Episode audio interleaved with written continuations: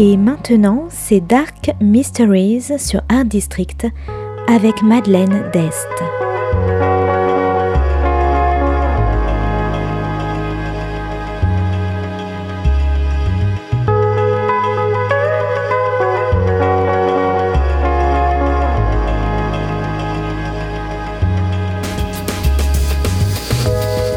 Welcome to Dark Mysteries, a book review show devoted to crime, mysteries, thrillers, and the dark side of human nature.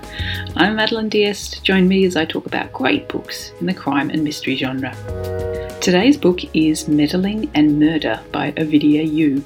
Published by HarperCollins in 2017, today is all about business deals, missing maids, and the perfect laksa.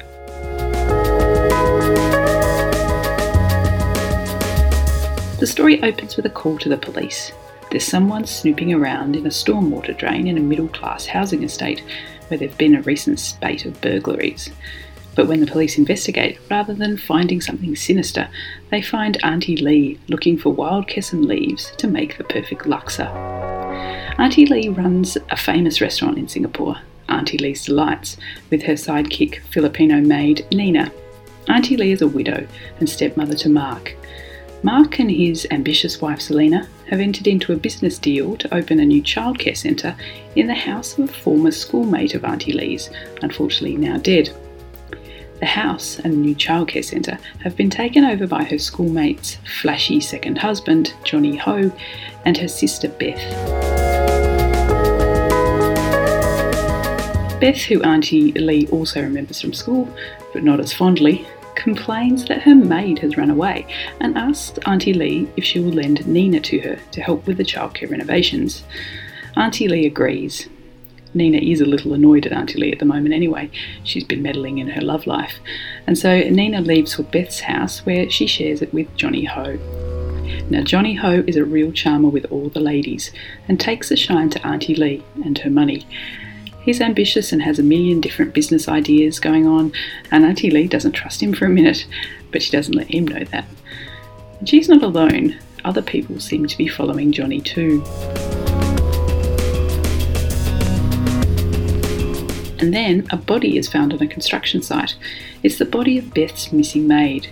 Then Auntie Lee's dead school friend's son returns, accusing Johnny Ho of murdering his mother, and Nina isn't answering her phone.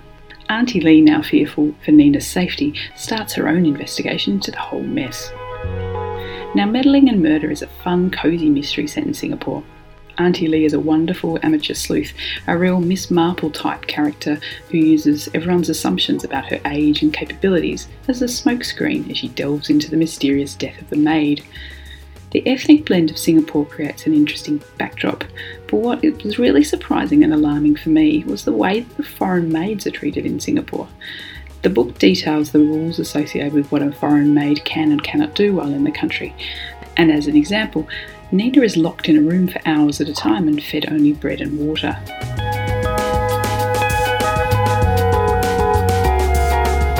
Johnny Ho was another great character. Flashy and ambitious with his movie star great looks, he seduces women everywhere he goes, except for Auntie Lee, of course. But his character also shows how the new mainland Chinese immigrants are perceived in Singapore, another element to the multicultural mix.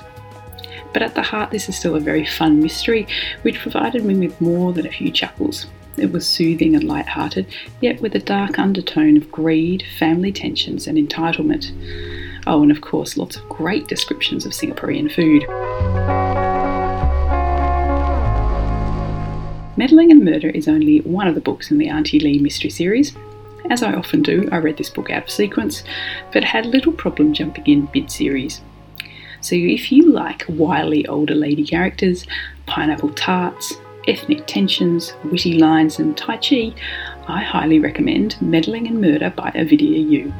Thanks for listening to Dark Mysteries. If you have any feedback or want to say hello, you can contact me at Art District Radio by email at mde at artdistrict-radio.com, or if you'd like to listen to past reviews, please go to Art District Radio forward slash podcasts. And until next time, happy reading.